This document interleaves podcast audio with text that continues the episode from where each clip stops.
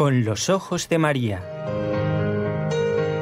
El mundo, la actualidad, las preguntas más profundas sobre Dios y la vida humana en todas sus facetas necesitan ser mirados con los ojos serenos de la Virgen, la Madre de todos los hombres.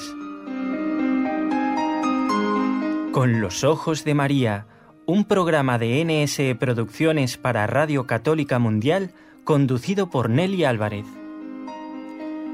Último programa de esta semana, nadie se asuste, ¿eh? de esta semana.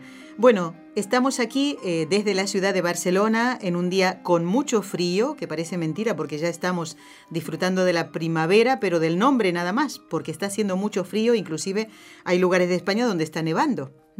Nos encantaría poder ver nevar ¿eh? con María José y con Raúl, porque tenemos una vista de nuestra terraza aquí y tendríamos que dejar a los oyentes por un momentito y nos vamos a, jugar con la nieve. No, no, no, no. La responsabilidad nuestra es estar aquí al frente del programa. Gracias Raúl García por estar en el control de este equipo NSE y también muchísimas gracias a Jorge Graña que está en Birmingham, en Alabama, en Estados Unidos, junto a todo el equipo de Radio Católica Mundial.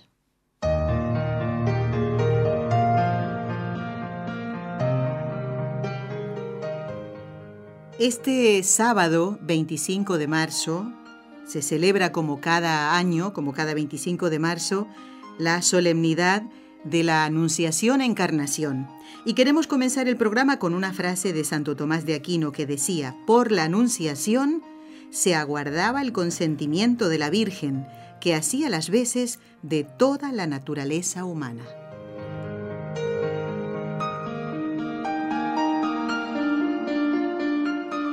Bueno, ya presento a María José García. Eh, le tengo que decir muy buenas tardes y también a Inés. ¿eh? Eh, hoy vamos a hablar de cómo se sentiría la Santísima Virgen esperando a Jesús, ya que tú estás esperando a Inés. Pues la verdad que sí, yo creo que estaría por lo menos igual de contenta o más de lo que estoy yo, como claro todas las mamás que pues que están esperando, ¿no? Y que gracias a Dios pues tienen ese don de la vida dentro de ellas. María José, eh, vamos a unir varias eh, informaciones en el día de hoy. Yo recomiendo muchas mucho, muchas, muchas noticias y muy buenas noticias. Y vamos a pedirle a los oyentes que preparen papel y lápiz. Yo sé por qué se los digo, porque hay muchos anuncios que hacerles y sería una pena que se lo perdieran, se lo perdieran y tuvieran que retener eh, más de un dato. Es un poquito más difícil. Pero bueno, Vamos a centrarnos primero en esta solemnidad que celebra la Iglesia cada 25 de marzo, ese día en que podríamos decir que humanamente comienza la historia de la salvación. la historia fue de mucho tiempo atrás porque Dios tuvo que reparar, arreglar con un plan fantástico ¿eh? Eh, el, el, pecado de nuestros primeros padres.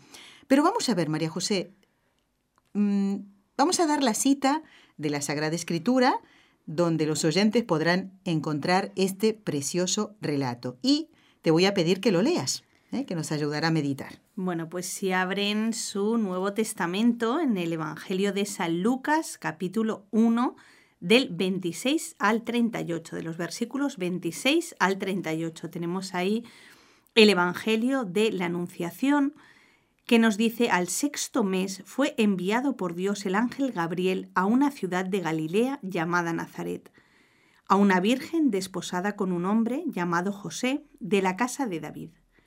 El nombre de la virgen era María.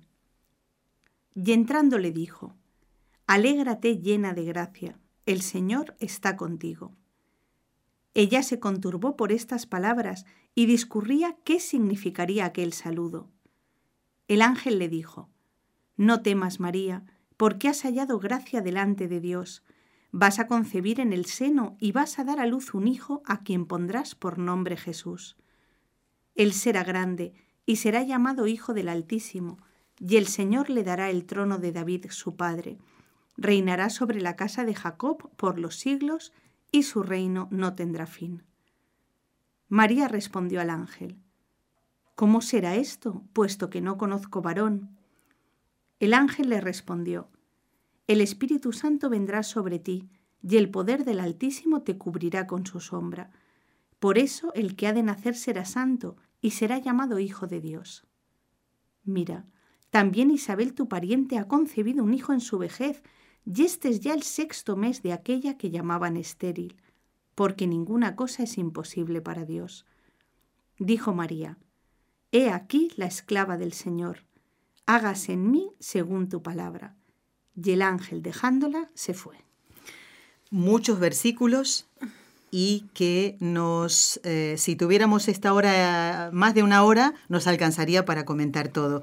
Pero María José, es bueno porque mm, eh, que nos comentes qué es lo que te sugirió el haber leído ayer cuando preparabas el programa, que me lo comentaste un poquito, porque a veces cuando leemos el Evangelio y lo volvemos a leer al año siguiente o al mes siguiente o al día siguiente, nos surgen otros puntos de meditación. Y en tu caso, a ver qué es lo que descubriste de nuevo o algo en lo que no habías pensado antes. Bueno, no lo descubrí yo. ¿eh?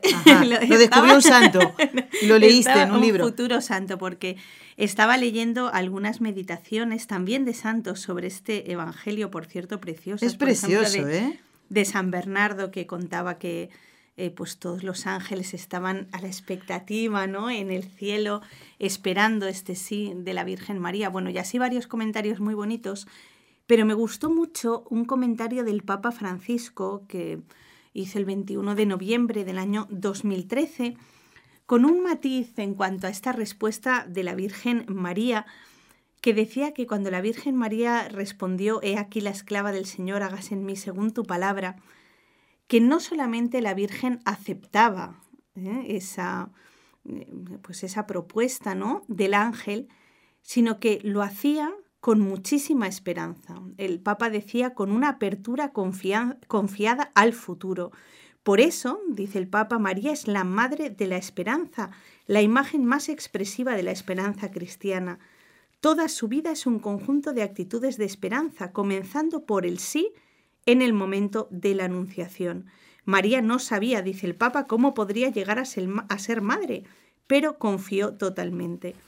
Y sabes que me hacía pensar, porque pensaba esto, ¿no? Que muchas veces cuando sentimos de verdad que Dios nos hace propuestas, primero no confiamos como confiaba la Virgen, pero si ya damos el paso de creer, lo hacemos como diciendo, bueno, lo voy a aceptar, pero como el que le cae ahí una ¿sabes? Un peso que dice, bueno, socorro, no puedo decir que no, tendré que decir que sí, pero...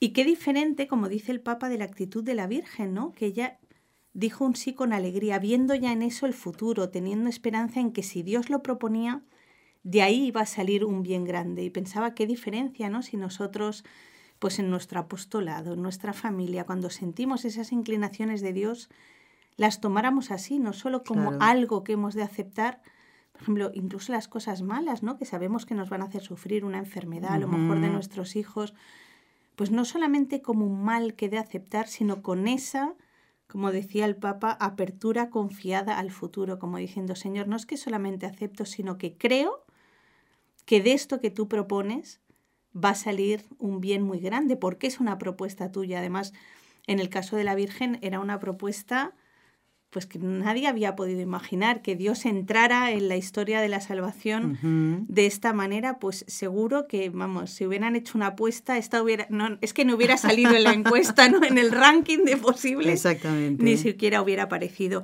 El Papa Benedicto XVI también se refería a esto y decía en el año 2009 que reflexionar sobre este misterio de la encarnación, dice, él decía, nos da esperanza, la esperanza segura de que Dios continuará penetrando en nuestra historia, actuando con poder creativo. Y es verdad, es que Dios es muy creativo, es lo que decíamos.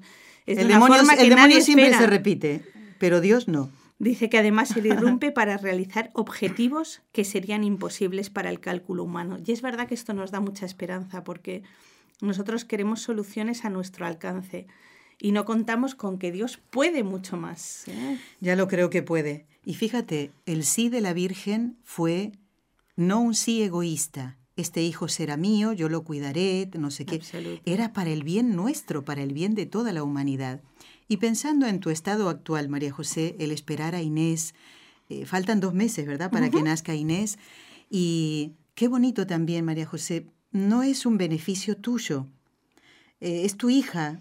Tú y tu esposo han dicho sí a la vida por prácticamente la séptima vez será, más o menos, ¿no? Pero y necesita nacer para que otras personas también reciban un bien, por su palabra, por su ejemplo. Esto, es bonito pensarlo también. Un hijo no es un derecho. Tú no, lo no recibes a Inés como un derecho de tener esta hija, sino como este don y este regalo. Claro, es obvio y es maravilloso pensar que cuando Dios pensó en Inés, hizo ya un plan para ella, ¿no? Un plan para su vida, unos dones que yo todavía no sé cuáles son, que les va a dar, también, también unos defectos que, que, va a tener, que tampoco ahora sabemos cuáles son, pero con todo eso, con lo bueno y con lo malo que ella tiene ya, eh, pues tiene un plan, ¿no? Un plan para que ella llegue a la santidad y pueda ser luz para muchas personas, si ella cumple y si ella acepta, ¿no? Y por eso es tan bonito, ¿no? Es, es algo que sobrepasa lo humano. es impresionante, porque no es un cúmulo de células lo que tienes en tu vida. Claro, es muchísimo más. Es, un ser humano, es, tu hija. Y que va, pues de alguna manera, a influir, ¿no? En, pues eso, en su lugar, en donde ella esté, en donde ella viva, para bien o para mal. Por eso también la responsabilidad de, de cada uno y poder enseñarles también a los niños desde pequeños esto, ¿no? Que, es importante lo que ellos hagan porque Dios ha pensado, ha contado con ellos, cuenta con todos nosotros. Antes decías que el Papa Francisco hacía referencia a la esperanza. No me extraña que exactamente una semana antes del día de, Navidad, del 25 de diciembre, se celebra a Nuestra Señora de la Esperanza, el 18, de diciembre. Fíjate, una semana antes exactamente.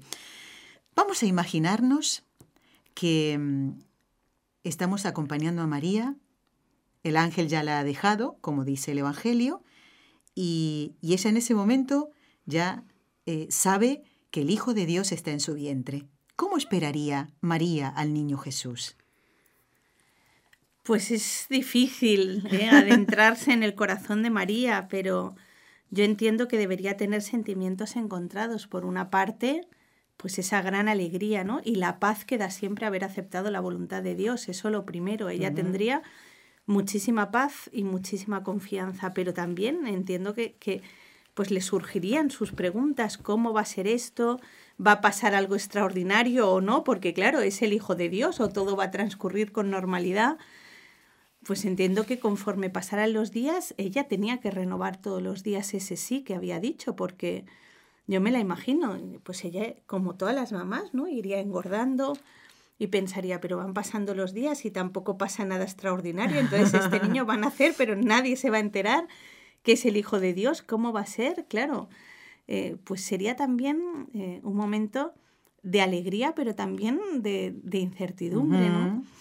Y entiendo que también a la vez prepararía las cosas humanas, y eso es muy bonito, imaginando a la Virgen, porque claro, ahí no tenían el centro comercial para... No, no precisamente. Entonces, pues supongo que la Virgen tendría que preparar sus ropitas o preguntar y algunas parientes si le dejaban ¿eh? algo. algo de ropita para... Inés va a tener algo de niña, ¿no? claro, Porque ya con Pasita, ¿eh? nuestra otra locutora, la más joven de todo este equipo, ¿eh? ya tiene ropita de, niña, ¿no? Por supuesto. Pero eso, ¿no? También con las cosas más humanas, ¿no? Ella querría pues tener una cunita, para su niño tener su ropita, los paños de esa época para usarlos como, como pañales. Eh, es bonito también imaginar a la Virgen así, ¿no? Que en, las cosas cotidianas de, de todos los días.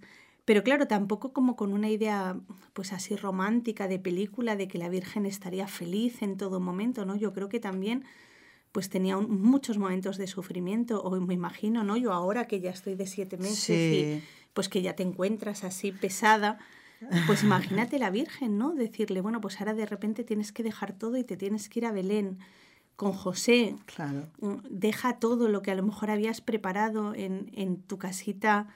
Eh, pues José, no sé, era carpintero, le habría hecho pues un rinconcito. no, y la cunita seguro, y con, unos, con una finura, porque era su hijo. Pues déjalo todo. Adoptivo. Claro, déjalo todo y vete a Belén, o sea que entiendo que también hay ahí un sufrimiento grande. Y es muy bonito también pensar en la figura de San José y también trasladarlo a nuestra vida porque Dios no nos deja solos, ¿no? En esta circunstancia difícil para María, pues le pone a San José un hombre que dice el Evangelio, un hombre bueno, un hombre justo, que la acompaña, la ropa, la cuida a ella y luego también al niño. Y pienso que también en nuestra vida es así, ¿no? Cuando Dios nos pide algo que va a entrañar dificultades, como lo que le pidió a la Virgen María, tampoco nos deja solos y nos va poniendo las personas buenas, las personas justas, que hemos de saber reconocer también en nuestra vida, que nos acompañan, que pues un poco nos amparan, nos cuidan y creo que es también bonito meditar, ¿no? Pero bueno, es que de este Evangelio en Eli podríamos, podríamos estar hablando, hablando horas. También el servicio de la Virgen que se olvida de sí misma, lo primero de todo. Ella va a ser madre de Dios, podría haber dicho, bueno, yo voy a estar quieta aquí, cuidada, pensando sobre mí, llevo al Hijo de Dios en mis entrañas, no. El amor a Dios, el haber dicho sí a Dios, le hace inmediatamente decir sí a todas las necesidades de, de sus hermanos, ¿no? Sabemos, por ejemplo, la necesidad de su prima Isabel, que ya era mayor, y ella piensa, bueno, pues yo que soy más joven voy hacia allí rápido a servirla, a hacer todo lo que pueda, todo lo que pueda por ella, y qué bonito ese encuentro, ¿no? Hay muchas cosas, Nelly. Bueno, pues a mí también todo lo que vas diciendo me hace meditar mucho porque en, otra, eh, en otro pasaje del, del Evangelio Mm, no de este concretamente, sino más adelante, cuando dice que María guardaba todas las cosas en su corazón. Y pienso, y esto especialmente para las mamás que se acaban de enterar que están embarazadas, están en una situación difícil, ir viendo también todo eso, meditando todas esas cosas en su corazón. Ese hijo que Dios te da para que tú lo cuides, ¿eh? Eh, merece todo tu cariño. Y pienso, María José, que Tú también guardas en tu corazón esa primera ecografía, ¿verdad? Ese momento en que a tu esposo le dijiste, sí, sí, estamos esperando otro niño, en este caso niña. ¿No es eso, no? Que, que la mujer va guardando todo eso en tu corazón, ejemplo de María. Desde luego, yo creo que lo siento por todos los varones que nos escuchan.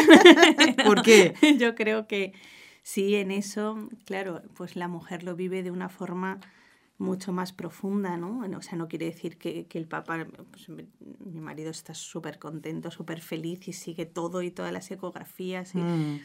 Pero es evidente que, que, no se puede comparar, pero tú tienes esa vida dentro. Dentro, claro. Entonces, las 24 horas del día vives con, con Inés eh, en tu seno, ¿no? Entonces, bueno, pues es una gracia también, ¿no? Hoy en día que tantas mujeres, y eso a mí, de verdad, o sea, no te imaginas cuánto me entristece cuando veo que hay mujeres que hablan de la maternidad como una esclavitud, como un yugo que nos ha caído encima y pienso, de verdad, o sea, no sé, ¿no? No se puede juzgar porque Dios sabe lo que, lo que habrá en su corazón, lo que habrán sufrido para llegar a esa, pues a esa conclusión, pero, pero yo por lo menos lo vivo como lo contrario, ¿no? Es el privilegio que tenemos, que Dios nos ha dado a las mujeres, el privilegio de traer eh, una vida al mundo, aunque claro que sí que a veces hay sufrimiento, pues por supuesto, y en el embarazo pues te encuentras mal y eh, te da esto, te da lo otro, yo qué sé, eh, pues al final del embarazo estás cansada. pero... El problema del azúcar. Claro, por ejemplo. Tú lo sabes, ¿no? sí,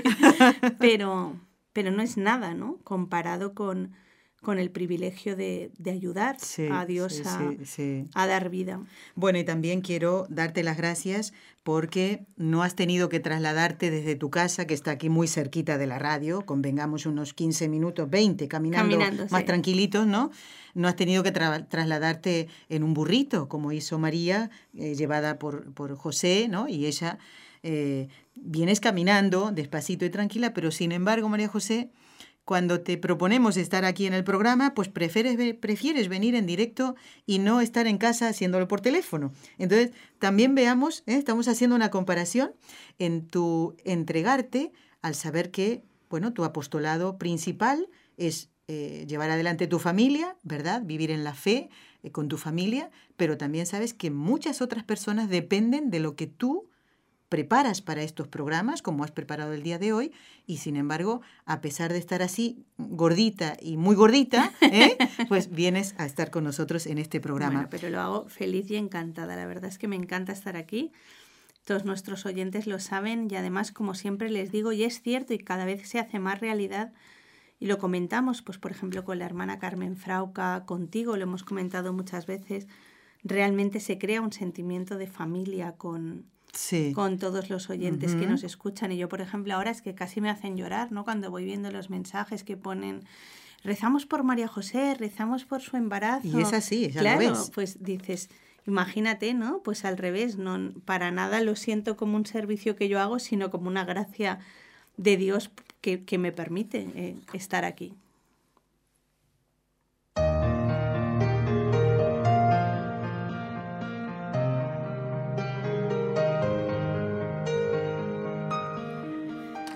Bueno, sin embargo, María José, hay personas que, que dudan de que en el vientre de una mujer haya una nueva vida.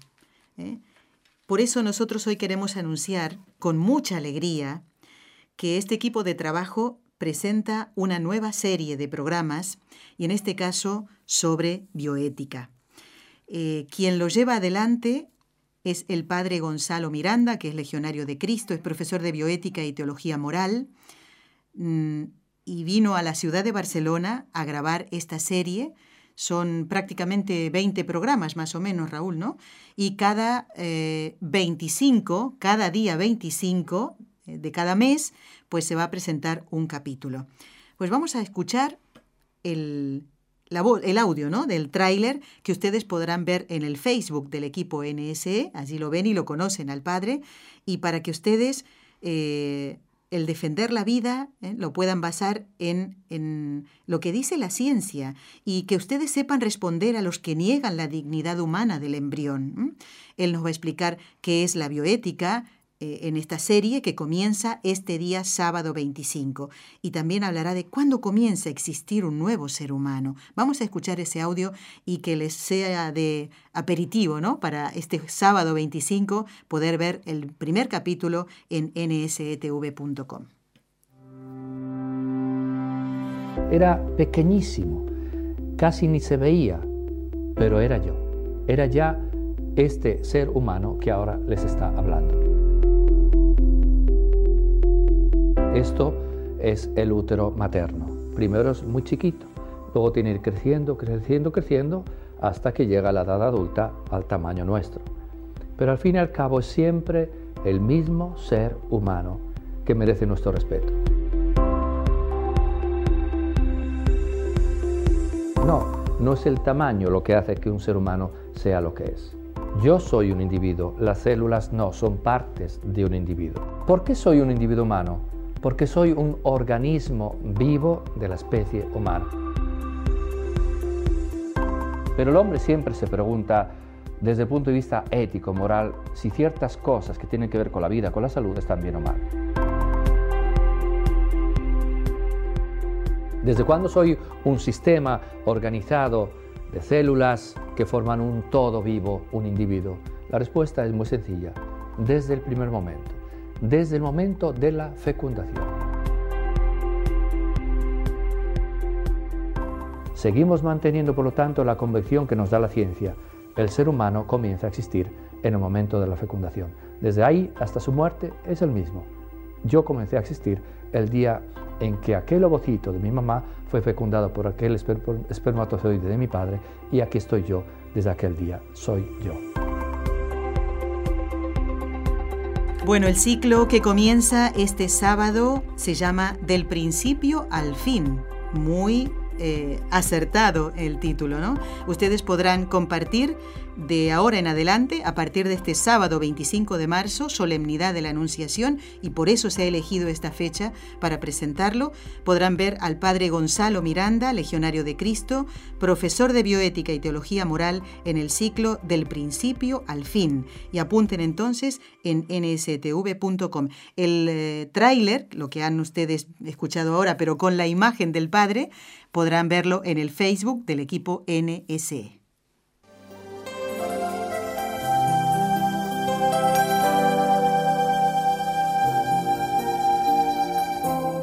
Estás escuchando en Radio Católica Mundial el programa Con los Ojos de María, en vivo y en directo, presentado por el equipo Nuestra Señora del Encuentro con Dios desde Barcelona.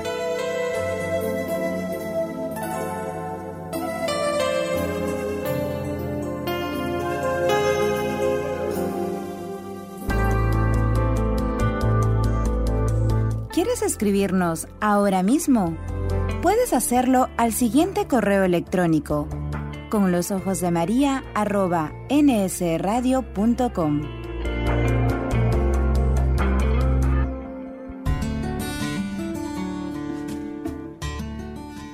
Intención de oración del Papa Francisco para el mes de marzo.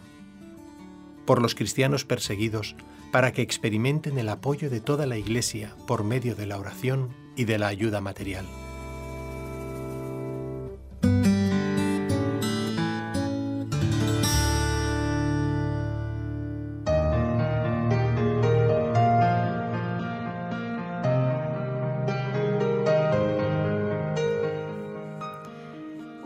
Muchas intenciones por las que rezar, María José, eh, entre ellas por las víctimas del atentado mm, terrorista en Londres y también por nuestros, lo seguimos haciendo, por nuestros hermanos de Perú que están sufriendo las, muchísimo con las inundaciones y esto es impresionante. He visto imágenes que asustan de verdad. ¿eh?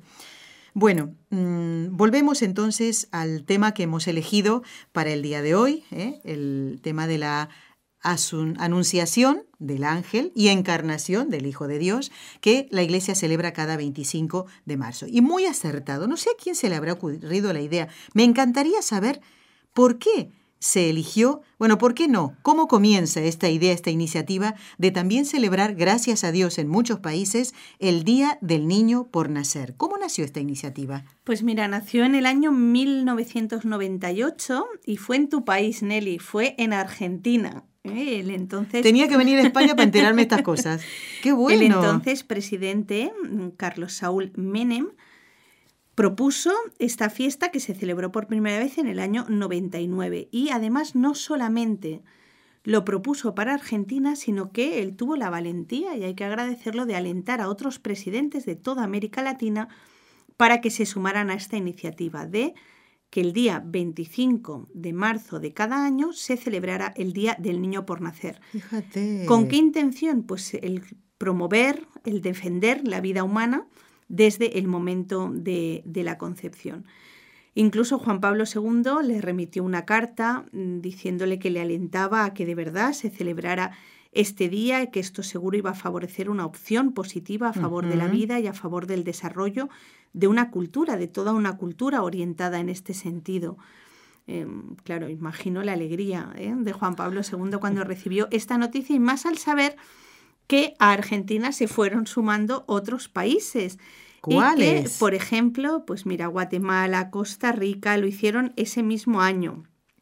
Después, al año siguiente, por ejemplo, la asumió Nicaragua.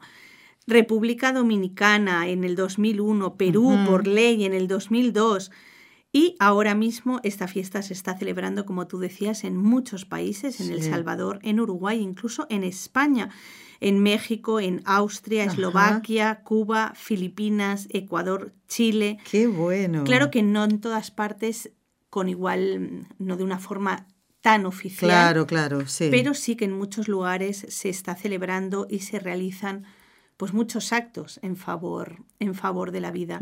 Es una fecha para promover, para promocionar, una fecha que silencia los medios de comunicación, así como cuando es el Ah, día, pues no lo sé, del medio ambiente, de, Sí, sí, sí. bueno, pues eh, hay realmente mucha propaganda en, en todas partes, en los periódicos, en las televisiones, pues esta fecha del Día del Niño por Nacer es absolutamente silenciada, por eso nos toca a nosotros el trabajo, ¿eh? ya que no lo van a sí, hacer los grandes sí. medios, nos toca en ese boca a boca, eh, que al final también es la mejor comunicación, hablar a los demás, a lo mejor a través de nuestro WhatsApp, a, la- a través de nuestro Facebook, de nuestras conversaciones, avisar a todos, mira, hoy es el día del niño por nacer. Vamos a aprovechar para rezar por esta intención, a unirnos a alguna iniciativa que suele haber ¿eh? en las diócesis, en parroquias.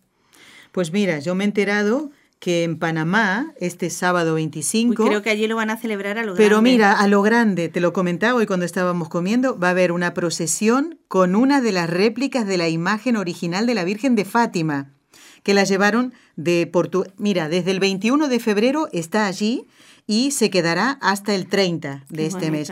Pero me encantó, mira, porque van a hacer una procesión Después se va a rezar el rosario a favor de la vida y la familia, ante la imagen de la Virgen de Fátima. Va a haber una misa en el Santuario Nacional del Corazón de María. Después una caravana de coches, ¿eh? desde el santuario hasta un lugar determinado. Y sabes que mm, cuando esa caravana llegue, un grupo de niños va a hacer una representación sobre las apariciones de Fátima en Cova de Iría. Los jóvenes van a rezar el rosario, bueno, una serie de actividades que eh, desde aquí saludamos y felicitamos a nuestros amigos de Panamá que organizan, y esto es una muestra nada más de lo que se va a celebrar, no tengo lo que van a hacer en todos los otros países, ni siquiera en Argentina, pero los felicitamos a todos y los alentamos a que no dejen de festejar este gran don que es el don de la vida. Alguien que hizo mucho para que se defendiera la vida y que todo ser humano cayera en la cuenta de la importancia de recibir una nueva vida, aunque sea en circunstancias difíciles, fue Santa Teresa de Calcuta. Por supuesto, ella fue clarísima al hablar de este tema. No temió hablar de este tema tanto a las personas humildes como cuando le tocó, como el caso de lo que vamos a escuchar, hablar en el desayuno de oración nacional en Washington, D.C., en febrero de 1994 a personas pues importantes, ¿eh? hablarles con toda sencillez de lo que es realmente el aborto, cayendo en la cuenta de una cosa, y es que ella decía que el aborto a día de hoy, pensemos, ¿no? Si pensamos, podríamos hacer un listado quizá de muchos males que, que, vemos a nuestro mm. alrededor. Bueno, mm. pues Madre Teresa decía que el mal más grande de todos esos, más que los atentados, más que las guerras, era la guerra que se producía en el seno materno. El mayor destructor de la paz, decía Madre Teresa, es el aborto. Creo que son palabras muy fuertes que nos tienen que hacer meditar y por eso ella tenía dentro de su carisma de que las misioneras de la caridad atienden a todas las personas más desfavorecidas, a todos los enfermos, moribundos, pero también esos orfanatos, ¿no? Y esa frase cuando ella dijo tantas veces, no matéis a los niños, dádmelos a mí. Fíjate. Y, es lo que hizo con su vida y es lo que siguen haciendo hoy las misioneras de, la caridad. Pero, yo creo que vale la, pena. lo que no sé, Nelly, porque yo he traído este corte, claro, ya estaba en Washington, hablaba en inglés, además es, es, el inglés es el idioma, no sé cómo se debe llamar, oficial de la congregación, las hermanas entre ellas hablan en inglés. Hablan en inglés. No sé si quieres que lo dejemos entero porque creo que muchos de nuestros oyentes de Estados Unidos entienden el inglés y luego lo traducimos. Me parece mucho mejor y los, los que no entienden inglés se esperan un poquito, esperan un ratito nada más. pero escuchan la voz de Madre Teresa. Exactamente, Santa Teresa de Calcuta. But I feel that the greatest destroyer of peace today is abortion. Because Jesus said, if you receive a little child, you receive me. So every abortion is the denial of receiving Jesus, is the neglect of receiving Jesus.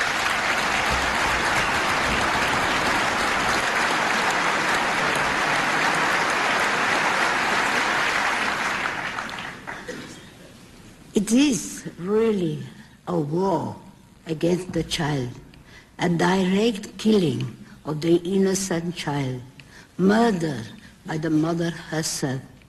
And if we accept that a mother can kill even her own child, how can we tell other people not to kill one another? How do we persuade a woman not to have an abortion? As always, we must pursue her with love, and we remind ourselves that love means to be willing to give until it hurts. Jesus gave even his life to love us. So the mother who is thinking of abortion should be helped to love, that is, to give until it hurts, her plans, her free time, to respect the life of her child.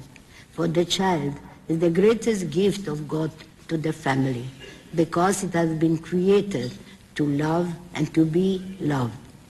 The father of that child, however, is, must also give until it hurts.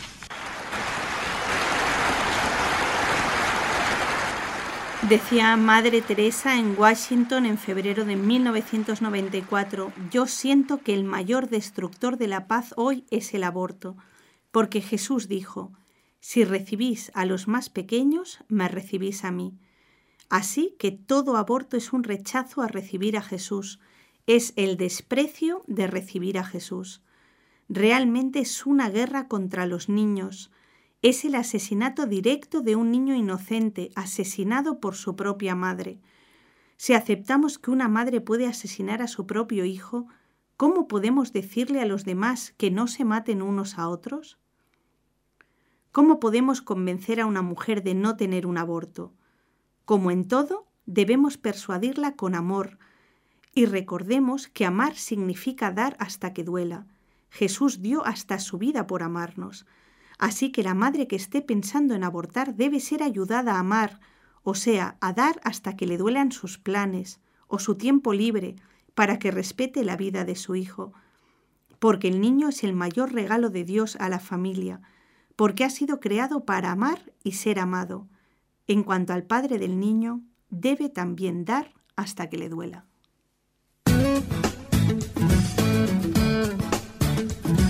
Si deseas participar en vivo en el programa Con los Ojos de María en Radio Católica Mundial, marca el siguiente número de teléfono 1866-398-6377 si llamas desde Estados Unidos o Puerto Rico.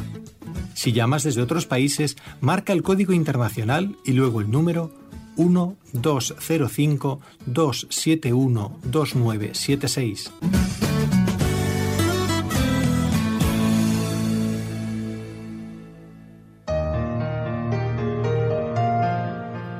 Seguimos compartiendo con los ojos de María en este programa que corresponde al 24 de marzo, en la víspera de la solemnidad de la Anunciación, Encarnación, de la Anunciación a nuestra Madre, la Virgen Santísima, y de la Encarnación de Jesús, nuestro Señor. Bueno, queremos saludar muy especialmente, siempre lo hacemos a todos los oyentes, pero hoy queremos saludar a Marieli, Marieli, que es de Florida, en Estados Unidos, porque esta semana estuvieron visitándonos su esposo, Noel, y su suegro, que también se llama Noel. Así que, María José, eh, les contamos a Marieli que han llegado bien a la ciudad de Barcelona, su esposo y su suegro, y que los van a ver en Facebook junto a algunos de los miembros del equipo. Tuvimos la ¿Eh? alegría de poderles saludar, como siempre es una alegría para nosotros poder recibir claro, en nuestra casa a los oyentes. Y muy bonito, un saludo grande para Marieli. Ya le dijimos a su esposo que pronto la tiene que traer también a ella a conocer. Sí, no hay excusa, ya no hay excusa. Y bueno, Marieli, no sé, a lo mejor mm, te animas y vienes con nosotros a Fátima. Yo tengo que preguntarle a los oyentes. ¿Quieren reavivar su fe visitando los lugares donde los pastorcitos vieron a la Virgen?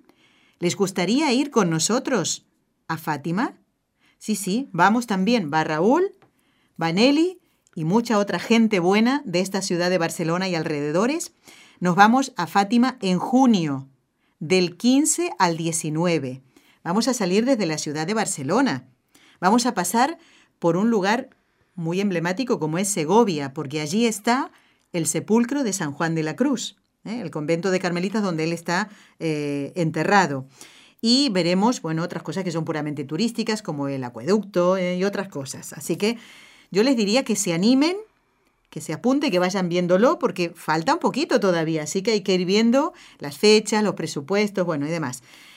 ¿Quieren ir a Fátima con nosotros? ¿Quieren ir a esos lugares donde estuvo la Santísima Virgen y donde la vieron los beatos Jacinta y Francisco, que pronto serán Santa Jacinta y San Francisco Marto. Porque fue ayer, ayer o antes de ayer que el Papa aprobó Lo anunció, exactamente. El milagro, para su canonización. Así es. O sea, es una gran noticia. Os dijimos que íbamos a dar muchas noticias. Bueno, si quieren ustedes ir con nosotros a Fátima, tienen que escribir no al correo del programa. Vayan apuntando. Vamos a dar tiempo a que vayan corriendo. Agarrar el boli. El boli. Y que funcione, porque... eso es típico. Eso es típico que no funcione cuando uno lo necesita. Bueno, porque no tienen que escribir al correo del programa, sino a este directamente donde le van a dar, les van a dar toda la información que necesitan. Inclusive pueden quedarse aquí en nuestra casa también, porque aquí hay muchas habitaciones, es una casa muy grande, y salir con nosotros desde aquí. ¿eh? Bueno, el correo electrónico es, atención, contacto arroba nsfundación.com. Lo repito, contacto arroba nsfundación.com. Vamos a ver si alguien ya, ¿eh? ya está diciendo, yo voy con Raúl, con Nelly. Bueno, nos encantaría, ¿eh? Y así nos conocemos. Y por qué no, a lo mejor Marieli se apunta y viene con Noel, su esposo, de nuevo. Los oyentes y también nuestros compañeros de Radio Católica Mundial. Uy, eso sería estupendo, ya saben. Douglas, Jorge, Katia y ¿quién me falta? Me falta, ay, ¿cómo se llama la otra compañera? A ver, pregúntale a don Jorge que la quiero nombrar, porque si no después... Eh, Angélica, ahí está. Ah, como la madre Angélica, mira, como para que uno se olvide. Angélica, perdón por olvidarme de tu nombre. Bueno, que es encantadora también, súper simpática. ¿Por qué no se animan y vienen con nosotros? Y seguro que estarán diciendo, a ver, ¿quién hace los programas? ¿Ustedes o qué? bueno, María José, vamos también ahora a recordar algo muy importante teniendo en cuenta la defensa de la vida, la alegría que debe ser la llegada de, un nuevo ser humano. ¿eh? Nosotros, este equipo NSE, está apoyando la campaña 40 días por la vida. Y por eso habíamos propuesto en esta cuaresma, pues ayunar no solamente del alimento material, sino también de esas diversiones que no son necesarias, de esos alimentos que son como caprichitos que tenemos, ayunar de curiosidad. ¿eh? De, televisión. Eso, de estar pegada ahí a los medios de comunicación. De teléfono móvil. Efectivamente. Y mm, vamos a recordar entonces ¿Qué es eh, esta iniciativa? ¿En qué consiste la de 40 días por la vida? Si alguien no lo sabe y quiere sumarse a partir de ahora a rezar, nunca está de más. Es una campaña preciosa que comenzó en el año 2004 en Texas, cuando un grupo de personas vio que a pesar de que se esforzaban por llevar a cabo diferentes acciones para poder parar ¿eh? este crimen del aborto, veían que lo que hacían no era muy efectivo y entonces pensaron que lo que debían hacer era rezar más y no solamente rezar, sino ayunar. Y comenzó esta campaña de 40 días por la vida. Y se dieron cuenta ya esta primera vez de que realmente sí tenía muchísimo resultado. Una campaña que gracias a Dios comenzó en Texas, pero ahora se ha extendido por todo el mundo. Y si uno ve en la página web hay un mapa mundi con flechitas que señalan a todos los lugares donde se está realizando esta campaña. Y uno se queda admirado porque el mundo está lleno de flechitas. De, flechitas. ¿eh? Son, por ejemplo, hay unos datos increíbles de eh, cada vez hay más voluntarios que colaboran. Este año se calcula que esta campaña se va a llevar a cabo en, se está llevando a cabo en 400 mm. ciudades y que son hasta 700.000 voluntarios los que participarán rezando ante locales abortistas. ¿En qué consiste la campaña? Bueno, para ser oficialmente campaña 40 días por la vida, tienen que cubrir turnos de por lo menos 12 horas durante 40 días rezando delante de un centro abortista en la ciudad. Se van haciendo turnos, hay unas personas que coordinan, aquí lo hace un chico que lo hace fenomenal, que se llama Nacho Sánchez en Barcelona, que gracias a Dios tenemos ya también esta campaña en nuestra ciudad. Entonces él va coordinando los turnos para que las personas vayan delante de este centro. No se trata esta vez de protestar, eh, ni de llevar carteles, ni de enfrentarse a nadie. Al revés, se hace un pacto de paz, un pacto pacífico de no entrar en la discusión con nadie, ni siquiera abordar a las chicas que van a entrar. Eso son otro tipo de campañas. Solamente si alguna de las chicas eh, eh, eh, pide información, pide información pues se les pueden dar unos folletos. Pero es una campaña puramente de oración y de ayuno, una campaña en que ponemos este mal tan grande en las manos de Dios, siendo conscientes de que humanamente es algo que nos sobrepasa y sabiendo que dije, ¿no? Dice el Evangelio, hay demonios que solo se van con el ayuno y la oración. Y la oración. Bueno, pues basándose en esa frase del Evangelio, nosotros creemos y tenemos fe en que este mal del aborto se va a vencer a base de oración y de penitencia. Es una campaña preciosa. Nunca podremos saber los resultados en el cielo. Hay unos resultados que sí son palpables porque son chicas que se han acercado a los voluntarios y les han dicho, mira, gracias a que tú estás aquí rezando, pues yo he cambiado de decisión. Y, hay 12 más de 12.600 niños de los que hay constancia que gracias a esta campaña no fueron abortados. Se tiene constancia también de 75 centros abortistas que han cerrado gracias a esta campaña de oración y ayuno. 140 empleados de estos centros que han dejado estos negocios y que además no solamente eso, sino que muchos de ellos luego se han vuelto ellos mismos los principales defensores de la vida, contando la realidad, la realidad porque ellos la vieron de primera mano, claro, de lo que ocurre y el engaño tan grande que el engaño y el daño tan grande que se hace a las mujeres y por supuesto a los niños que son asesinados en estos centros. Pero pienso que estos datos no son nada fiables en el sentido de que esto es una realidad, pero te quedas muy corto porque cuántas personas eh, pues eso, ¿no? Habrán cambiado de decisión y no se habrán acercado a estos voluntarios a decírselo. Entonces, es una campaña en la que yo de verdad tengo muchísima, muchísima fe. Veo a personas muy comprometidas y nosotros, porque ahora uno puede decir uno de nuestros oyentes, bueno, yo ya llego tarde, esta campaña empezó En absoluto, aquí no llega tarde nadie. de ceniza y ahora qué, hasta la próxima vez.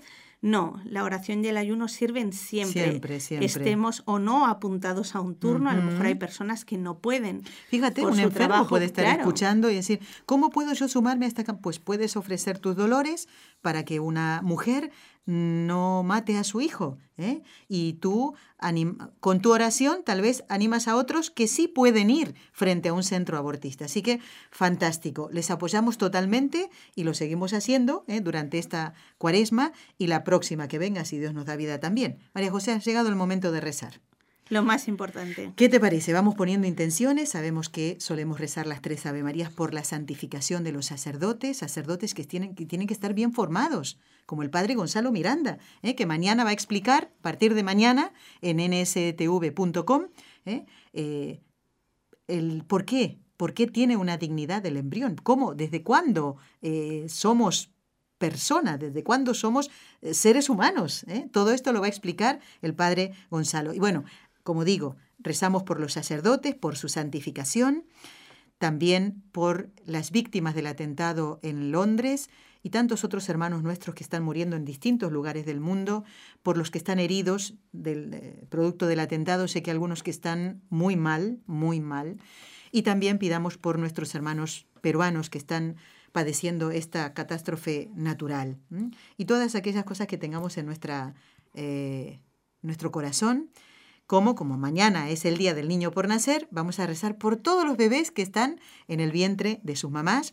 Y yo quiero recordar a Hailey, eh, a Hailey que es, eh, bueno, durante bastante tiempo estuvo trabajando aquí con nosotros en NSE. Le mandamos un abrazo muy grande. A ella le falta un mes nada más para que nazca su primer hijo, eh, Leonardo Andrés. Rezamos por, por él y por todas las mamás que están esperando a, a un bebé. En el nombre del Padre, y del Hijo, y del Espíritu Santo. Amén. María, Madre mía, por el poder que te concedió el Padre, libra a todos los sacerdotes de caer en pecado. Dios te salve María, llena eres de gracia, el Señor es contigo. Bendita tú eres entre todas las mujeres y bendito es el fruto de tu vientre Jesús. Santa María, Madre de Dios, ruega por nosotros pecadores, ahora y en la hora de nuestra muerte. Amén. María, Madre mía, por la sabiduría que te concedió el Hijo, libra a todos los sacerdotes de caer en pecado. Dios te salve María, llena eres de gracia, el Señor es contigo, bendita tú eres entre todas las mujeres, y bendito es el fruto de tu vientre Jesús. Santa María, Madre de Dios, ruega por nosotros pecadores, ahora y en la hora de nuestra muerte. Amén. María, Madre mía, por el amor que te concedió el Espíritu Santo, libra a todos los sacerdotes de caer en pecado. Dios te salve María, llena eres de gracia, el Señor es contigo. Bendita tú eres entre todas las mujeres y bendito es el fruto de tu vientre Jesús. Santa María, Madre de Dios, ruega por nosotros pecadores, ahora y en la hora de nuestra muerte. Amén. Dios, Padre Todopoderoso, por intercesión del Inmaculado Corazón de María, te pedimos la santidad de los sacerdotes del mundo entero.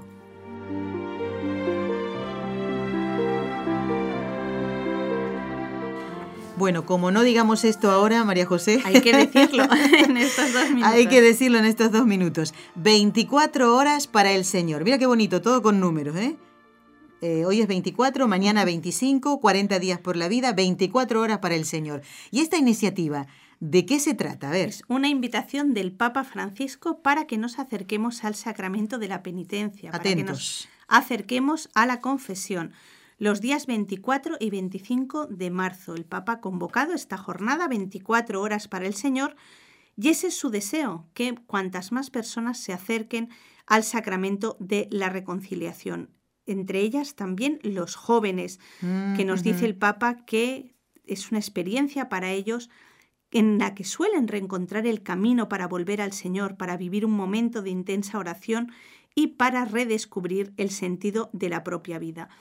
Hay que informarse en cada diócesis, porque en cada lugar va a haber adoraciones, va a haber iglesias abiertas con confesores para podernos, para que podamos acudir a, este, a este sacramento.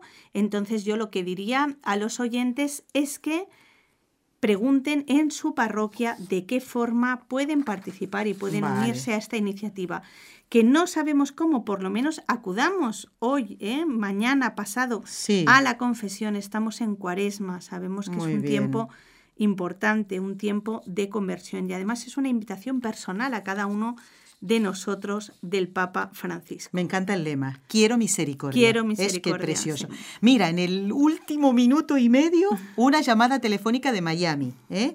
Es Maritza. Maritza, muy buenos días. ¿Qué nos quieres comentar? Adelante.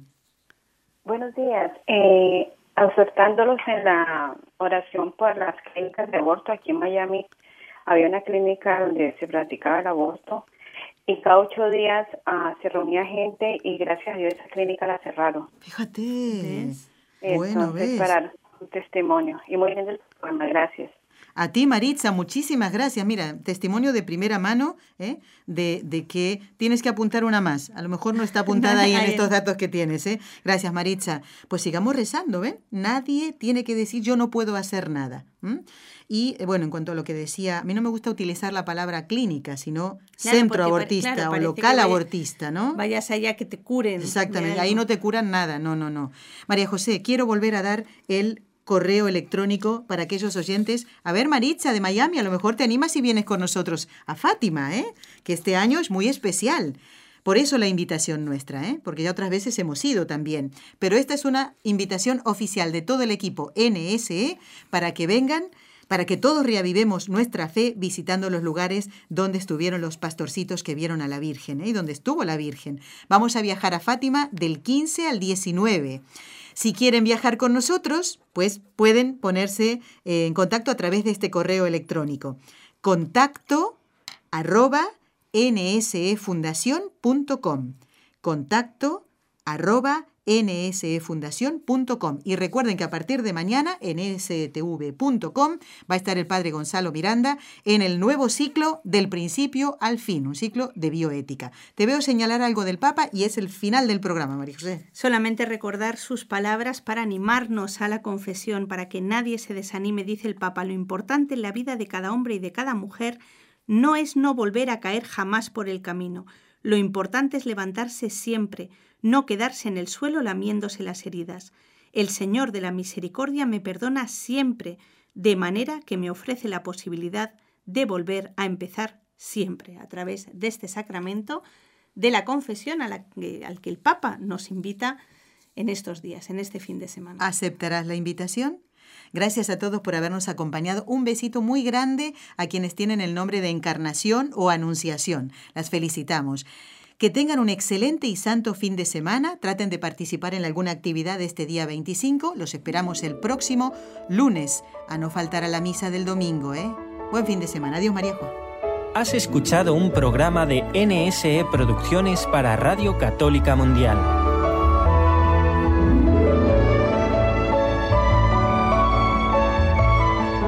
¿Quieres conocernos? Escríbenos al correo electrónico con los ojos de María arroba nsradio.com.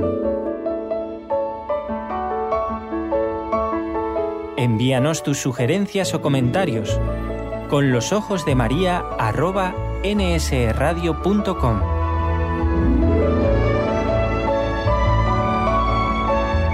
Te esperamos.